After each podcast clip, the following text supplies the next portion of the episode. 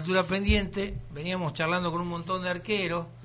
La semana que viene, por ejemplo, es muy probable que hablemos con Miguel Ángel Santoro. Uh, qué lindo, Pepe. Pero bueno, este no es Santoro, eh, pero es San Cortaberría. Vasco, buen día, ¿cómo te va? Buenas tardes, ¿cómo les va? Gracias por la invitación. Bueno, Vasco, eh, lindo recorrido tuyo en el, en el fútbol. Eh, ¿Arrancaste de, de chico en Eclipse? Sí, la verdad que me ha tocado compartir grandes grupos y de chiquito jugué en Eclipse. Y bueno, después fui pasando por, por diferentes clubes y la verdad que en todos lados he dejado grandes recuerdos y amigos.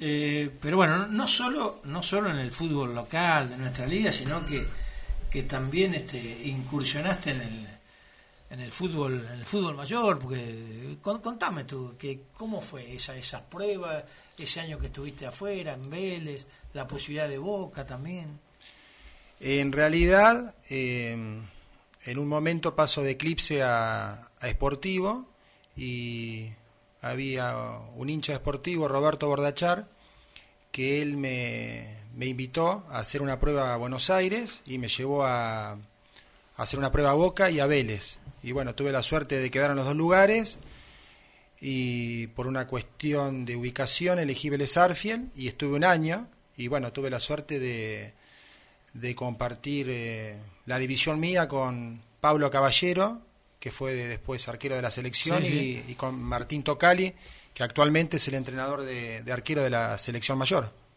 vos decías nombrabas a, a Roberto Bordachar el gordo. Cómo no acordarse del gordo Bordachar raro que no te llevó a Independiente el gordo porque el gordo era era fana de Inde- tendría algún contacto por otro lado no Sí, no, él era amigo de un hombre que se llamaba Osvaldo Díez, y ese hombre estaba bastante relacionado con todas las divisiones inferiores y me consiguió en ese lugar. Yo sabía que él era hincha de independiente, pero bueno, eh, siempre guardo un gran recuerdo de, de Roberto, que, que, la verdad que fue un gran amigo. Eh, y, un, gran jugador de fútbol de, de. ¿eh? Vos lo viste jugar por una cuestión este, biológica, bueno, pero nosotros que lo, que lo vimos jugar este, a, Roberto era un gran, un gran jugador. Bueno, y volviste, eh, volviste al ruedo, digamos, es- esa etapa de Vélez, que bueno, ¿qué pasó? Volviste y, contame, porque después la, la historia sigue. No, eh, cuando me tocó estar en Vélez Arfiel, eh, claro, estaba debajo de Pablo Caballero y, Claro. y nada, uno cuando se prueba ahí con los mejores se da cuenta de que no está para ese nivel y bueno, nada, me cambiaron los sistemas de entrenamiento, eh, aparecieron algunas lesiones y, y bueno, ahí me acerqué a la kinesiología y cuando me tocó estudiar, eh, elegí kinesiología por todo eso que me había pasado en Vélez Arfiel y empecé a hacer mi carrera y bueno, estuve cuatro o cinco años sin jugar al fútbol eh, y después un día me, llamaron del Club Esportivo Villegas y atajé un año en, la primera división deportiva. Bueno, eh, es cierto, decís, bueno, podía ser el fútbol, pero este, estaba la, la, la otra parte, la parte de, de- de estudiante, de decir, bueno, este, de ser un, profesional y, y bueno, bueno, después te- la vida la vida continúa, ¿no?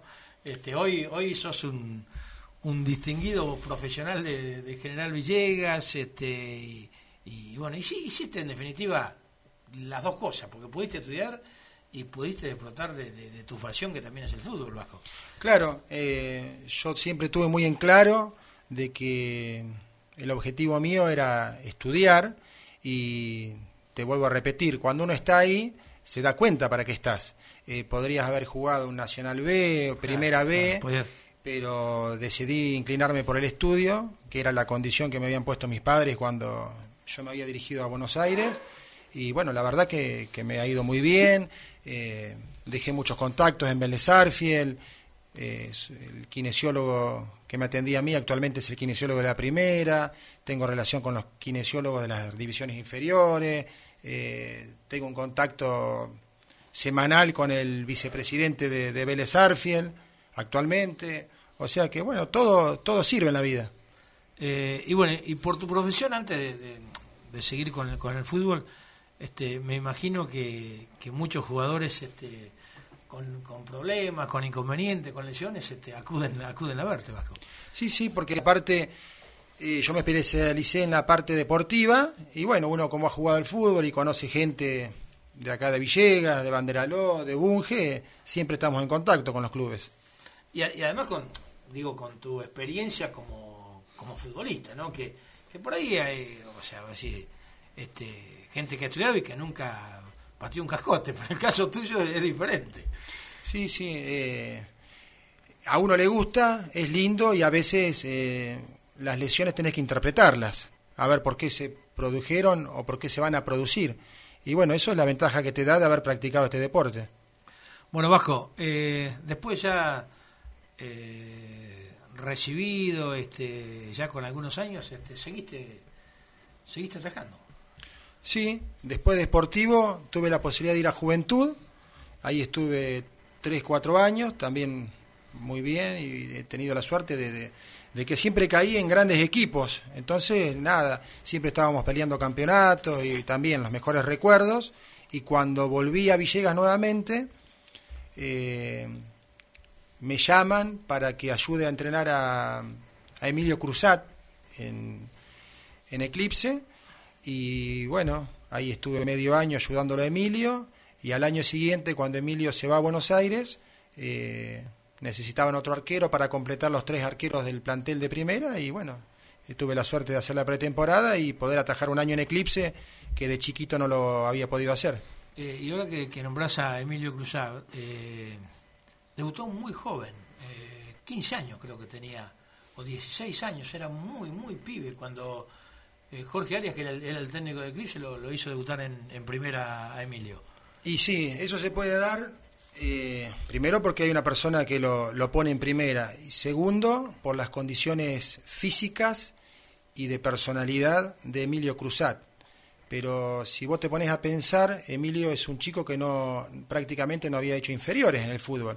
O sea, las ventajas que das son muchísimas. Y él igualmente pudo llegar a San Lorenzo y pudo andar por todos lados por todas esas fortalezas que tenía. Además de, haber jugado este, un, recorrido interesante. Hoy actualmente es arquero de Esportivo de San Parado de San Juan. Claro. Este, pero bueno, su paso por Ferro de Pico, por Lincoln, por este en la provincia de Entre Ríos, este, hice Atlético Paraná, eh, Gimnasia de Grima, eh, Juventud Unida de Gualeguaychú, eh, bueno, y bueno, un, y, digo, está bueno esto que, me decís que cuando que lo ayudaste a Emilio, decís, bueno, creció, maduró y, llegó lejos, ¿no? Sí, sí, aparte es una excelente persona, es un chico bárbaro y yo creo que todavía tiene mucho para dar, o sea que descuento de que va a conseguir alguna otra oportunidad en algún otro club y, va a poder jugar cuatro o cinco años más, por lo menos.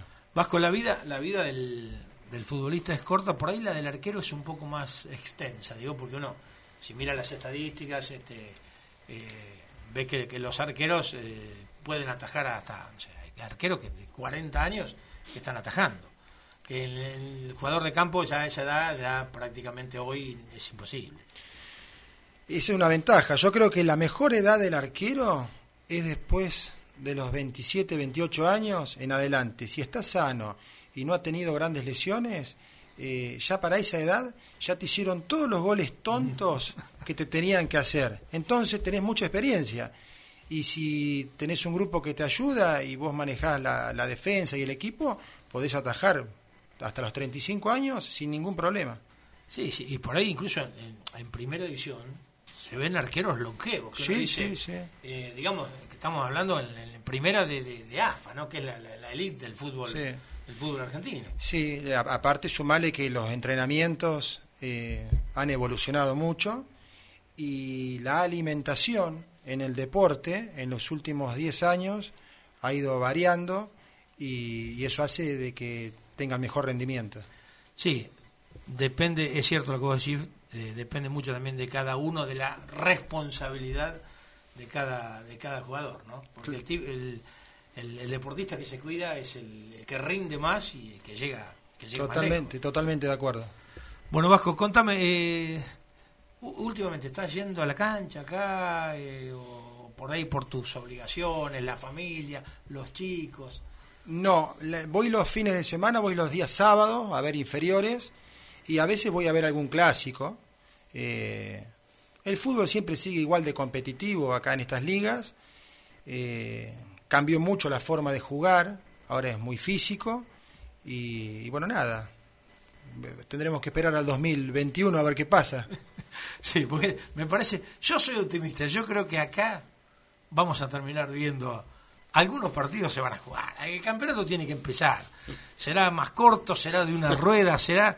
Yo, yo no me quiero resignar que este año no va a haber fútbol acá en la Liga de Villegas. ¿Qué crees que te diga? Sí, sí, yo creo que se podría hacer un campeonato corto, pero en el, en el momento que algún equipo traiga jugadores del, del AMBA, por ejemplo, ya se complica, ya no se va a poder jugar. Va a ver si quieren jugar, va a haber que jugar con gente del medio local y, nada más. O local o, digamos o, ciudades cerca donde no circula el virus. Donde no circula el virus. Claro. Pero lo, veo muy difícil, porque aparte los clubes tienen que armar la estructura, eh, a no ser que se haga un campeonato ahora en el verano y que luego sea una continuidad del próximo del próximo año.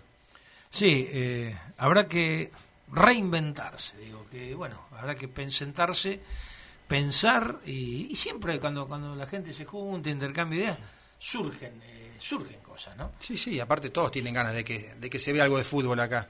Sí, sí, estamos todos los, de afuera y los de adentro, ¿no?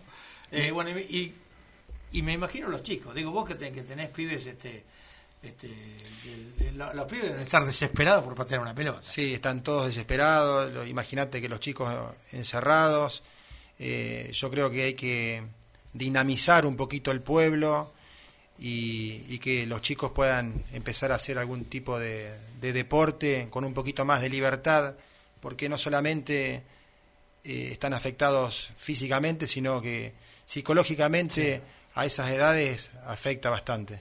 Vasco, eh, entre los los tantos partidos que bueno que has jugado y después que has visto, que has sido protagonista y otros que has sido espectador, eh, si te pregunto por arqueros locales, ¿cuáles fueron los que, los que más te llamaron la atención, los que más te gustaron? Y después de los otros, de los, arqueros que a, nivel local, ¿qué, ¿qué, viste vos? No, no, a nivel local hubo muy buenos arqueros. Eh, qué sé yo, Ingeniero siempre tuvo buenos arqueros, como Janín, Germán Ríos. Eh, pero a mí particularmente el arquero que más me gustó fue un arquero que tuvo Eclipse, que creo que vino un año o dos, que el apellido era Girar. Eh, venía de Junín, era un arquero eh, muy ágil eh, y muy ganador. y yo, me sorprendiste con ese nombre. sí, sí. Eh, si, no me, si no recuerdo mal el apellido, era un arquero que venía en la época que venía la Mónica y todos esos arqueros, esos jugadores que venían de Junín, eh, y yo era suplente de él, y me, impresionaba su forma de achicar, su forma de manejar la, a la defensa, era un arquero ganador. Después sí hubo muy buenos arqueros, Carlos Goicochea, te digo los que me tocó ver a mí. Eh, me, tocó ver a, a José Damiani cuando volvió a Eclipse, si bien ya era grande, era un arquero muy seguro de mano.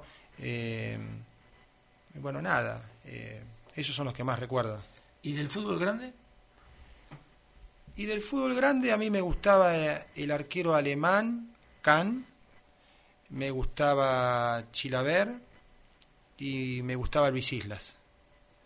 Esos fueron los que más me gustaron. Debutó a los 16, mira, me hizo acordar. a los 16. ¿En Chacarita? Sí, sí, sí, debutó a los 16, sí. Sí, sí. Y bueno, después de, yo soy hincha de Boca, de Boca el arquero que más me gustó fue Oscar Córdoba. El colombiano. Sí, sí, sí. No, obviamente Navarro Montoya, todo eso, muy buenos arqueros, pero fueron los que más me, me gustaron. Bueno, Vasco, eh, te agradecemos que, que, nos hayas que nos hayas visitado. Eh, seguramente, bueno, cada, cada vez que nos encontramos siempre sale la, la charla de, del fútbol, ¿no? Porque por, por un motivo u otro este, salimos hablando de, de fútbol. No sé si querés agregar algo más. No, nada, te, te agradezco la, la invitación, siempre los escucho y bueno, este es un espacio que para la gente del, del fútbol, del deporte, eh, está muy bueno y más en estos tiempos de, de pandemia que, que, no tenemos otra cosa que, que escuchar medios radiales o, televisivos. Así que un gusto y muchas gracias por la nota. Bajo, eh, recién fuera de aire este, estaba Fernando Sierra sentado ahí, no sé qué comentario hiciste de corredor de moto, me dijo mi papá que era un gran corredor de moto. Yo, yo la verdad, el otro día lo escuché a Hugo Triaca, dijo que Fernando jugaba bien al fútbol. Ahora vos salís con que era este, un gran corredor de moto. Mañana viene otro y dice que, que manejaba, este, cuando se subía a un auto de carrera, claro ya voy a pensar que estamos en presencia de Carlos Menditegui. ¿De, dónde sacaste eso? Eh? ¿Es una fuente confiable eso de que corría bien en moto? Mira, la verdad, eh, hace una semana estaba cenando con mi padre y salió el tema de las motos. Pero pará, pará, eh, ¿estaban, tomando algo? No, no, no, hemos empezado. Y, y mi padre comentó que uno de los mejores corredores de moto que él había visto en General Villegas era el señor Fernando Sierra. Y lo destacaba porque el señor durante toda la semana no se sentaba en una motocicleta, sino que venía y lo hacía directamente en la pista y con los rivales. Y dicen que andaba a la altura de Bernardo Mata, de Jorge Roseto Padre, o sea que... Un talentoso, digamos, un hombre... Según dicen, ha sido así. Pero me gustaría escuchar a ver qué opina él. Fernando, ¿cómo le va? Hola, Buenas, buenos días. Yo ya iba a decir buenas tardes. Yo voy a dejar las motos de lado. No, no, no, le hice al fútbol, le hice a la moto. Tuve la oportunidad de sacar la cobija, la moto perdedora del Vasco Cortaberría. Se la hice ganar yo en el Orbi. Le decían la cobija porque los tapaba todo. ¿Qué los tapaba todo? Todos se caían en la cobija. Yo lo que sé que recuerdo que en el Ordi la puse al taco de salida y no corté en ningún momento. La cobija era una moto sin freno, con horquilla fija atrás y la vieja horquilla de las pumas adelante. No había suspensión. Había que manejarla. Como quien dice, con el estribo del pie derecho y acelerador al mango. Era 98 centímetros, no era 50. Esa tarde lo vi llorar al vasco Aranguren, padre, al viejo Aranguren, y al que preparaba la moto, que era un muchacho que... Rabacio, Rabacio. Y la moto era propiedad del papá de este pibe. Pues es que todos los días este, se aprende algo nuevo. Uno dice, yo tenía al trueno naranja de Pairetti, a la negrita de Rubén Rux, a la coloradita de Bordeo, pero no tenía la cobija de Sierra. No, no, la cobija era de la escudería de Aranguren. No, no, está bien, pero Sierra era el piloto. Me, me sorprende, Fernando. Ahora yo te voy a sorprender de otra manera, aprovechando la oportunidad de que lo tenemos al Vasco acá en la mesa. ¿Transmitió alguna vez un partido de fútbol para el equipo de actualidad Perico Especonna? Perico Especonna ha transmitido, ha transmitido en, la Liga de Villegas. No, no, no, en el equipo deportivo de actualidad. No me acuerdo. ¿Te das cuenta que no tenés memoria? Creo que en alguna como comentarista estuvo, ¿eh? Perico no, no, no, no, no, pero, no, no, pero, pero estamos hablando de actualidad. Sí, sí, de actualidad. Con nosotros. Con nosotros, sí, señor. No, hermano, la computadora tuya le falta mucha electricidad. Tenés el disco rígido roto vos. Es muy probable. El gallego Aria era director técnico de Crise. Sábado a la tarde estaba dirigiendo en Tres Algarrobos. Me dice, loco, me tenés que hacer una gauchada. En el auto de Mario tenemos que viajar a Buenos Aires y tengo que estar allá a las nueve de la noche, se casa el Vasco Cortaberría. Vos hiciste la fiesta en Buenos Aires. Sí, sí. Vamos en el Mondeu de Mario a Capital. El gallego se iba poniendo el traje en el camino. Lo bajo en la fiesta. Yo me voy a un restaurante a cenar y me fui a una cochera a dormir. Al otro día, una a una cochera, a guardar el auto en una cochera y, y tenía que esperar hasta las 5 de la mañana, a las 6. Durmió en el auto. No, no, no se Ah, justificaba. ha dormido en la calle, no se justificaba ir a un, un hotel por una hora. Aparte no era dormir, era descansar un poquito. Tal es así que cuando salimos me pegué una perdida a la salida de Buenos Aires. Teníamos que salir a las 6 de la mañana, salimos como a las 8. En eso, usted lo llama a Jorge Arias y le dice que no sé qué problemita había tenido Juan Pacero que no podía venir a transmitir. Y teníamos que ir a transmitir un partido de Ingeniero Guay en cancha de Ingeniero Guay en Banderaló, de lo cual no recuerdo quién era el rival de, de Ingeniero esa tarde. Tal es así que vinieron comunicándose en el camino Jorge Aria con usted y usted le dijo, ya lo tengo. Y Ahora- fue a transmitir ahora que me decís- Perico Claro, Especón. ahora que me decís, eh, ahora sí, ahora que me decís, y pensando un poco más, este, las neuronas por ahí hacen buen contacto, es cierto lo, lo, lo que está diciendo. Seguro que es cierto. No, no, no, porque, o sea... Yo mentir mentí antes, ahora no miento en lo más bueno, mínimo. Bueno, Y se casaba esa noche este señor en Buenos Aires.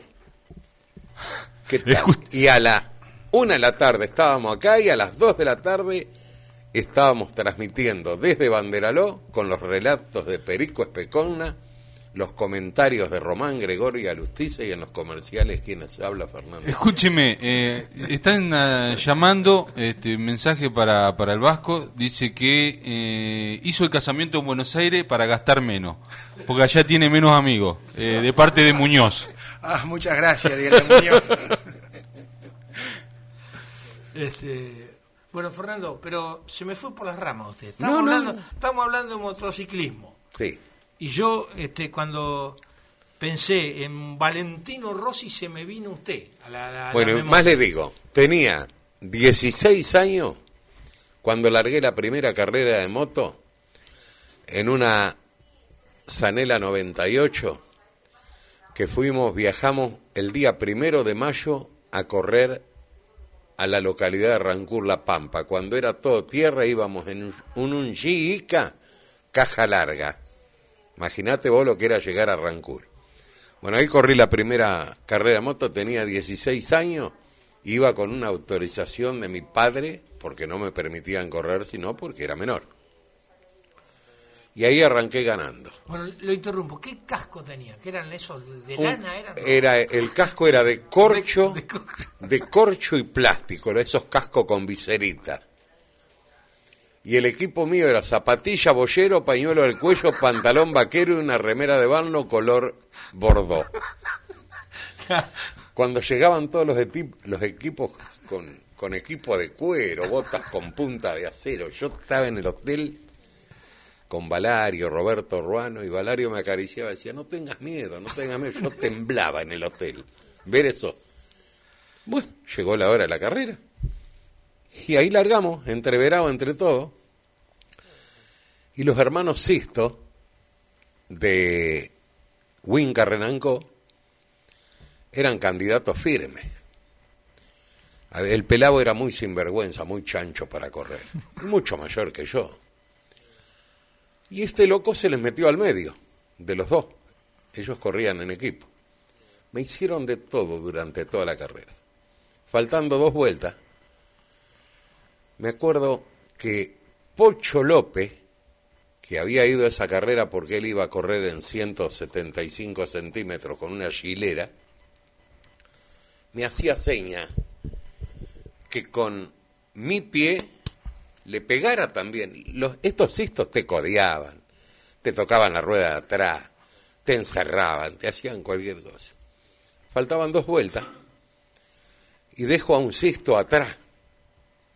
Me quedaba a pelear con el pelado. Y veníamos entrando en una curva donde él le corta un poquito y yo le corto un metro más adelante y le toqué con la pierna derecha, la del estribo, la rueda delantera. Creo que todavía el pelaucisto se ve está sacando tierra de los oídos. Y si era sinvergüenza, había que sinvergüenciar ahí. Era a cara de perro. A digamos. cara de perro. Lo que sé que agarro la reta, la reta principal, y no fue en la anteúltima, fue en la última vuelta. Veo la bandera cuadro. Se armó un quilombo que Dios me libre. A mí me escondieron arriba el chita. Raro, raro usted metido así en, en algún... en algún- Me habían hecho de todo.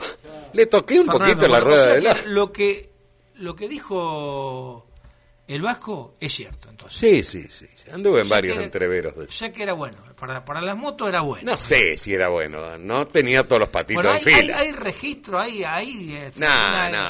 En esa época... Registro gráfico, hay alguna foto, tiene que haber No, foto. vos sabés que habían quedado muchas fotos en lo de Roberto Ruano.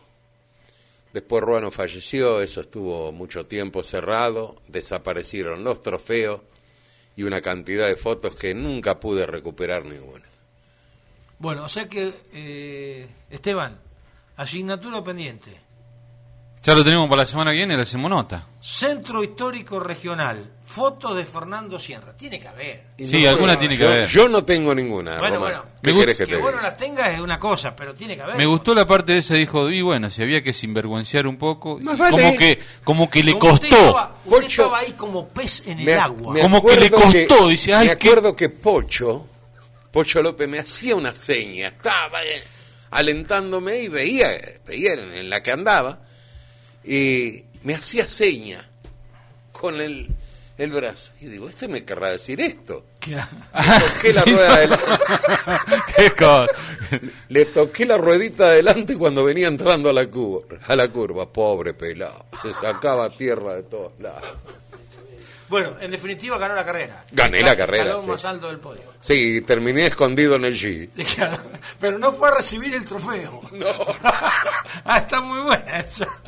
Bueno, Fernando, vamos a seguir otro día esto de las motos. Bueno, bueno. Este, no, esa faceta no, no, no la conocía mucho, pero bueno. ¿Cuánto hace Vasco que te casaste vos? Año 2004. 2004. En el Mondeu de Mario Carlos Piacentini fuimos yo y el gallego. Chale. Esa, esa aventura, eso era lindo. Como cuando usted viajó a transmitir el, el voceo ahí a- allá donde estaba lleno de cardo ruso. ¿Cuántas veces vamos a contar la misma? La misma? Bueno, la, la- Sí, la se están, se, va renovando. se están poniendo grandes ustedes, Claro. ya cuentan. Sí, es cierto, historia, ¿eh? es cierto, es cierto. Otro día vamos a hacer un, este, una serie de, un programa de anécdotas. Que Ah, ¿no era esto? Usted tiene, usted tiene algunas que se pueden contar Y otras no. y otras no.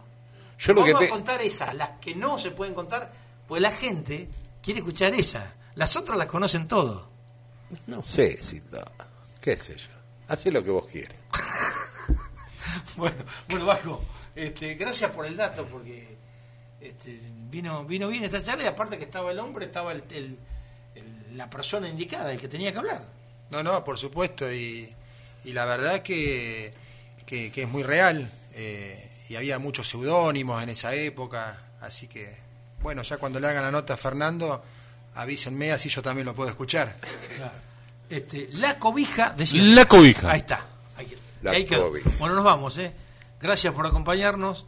Este, estamos en Buenas tardes en familia. La gente quiere, quiere pachanga. Le vamos a dar pachanga. Bueno, chao.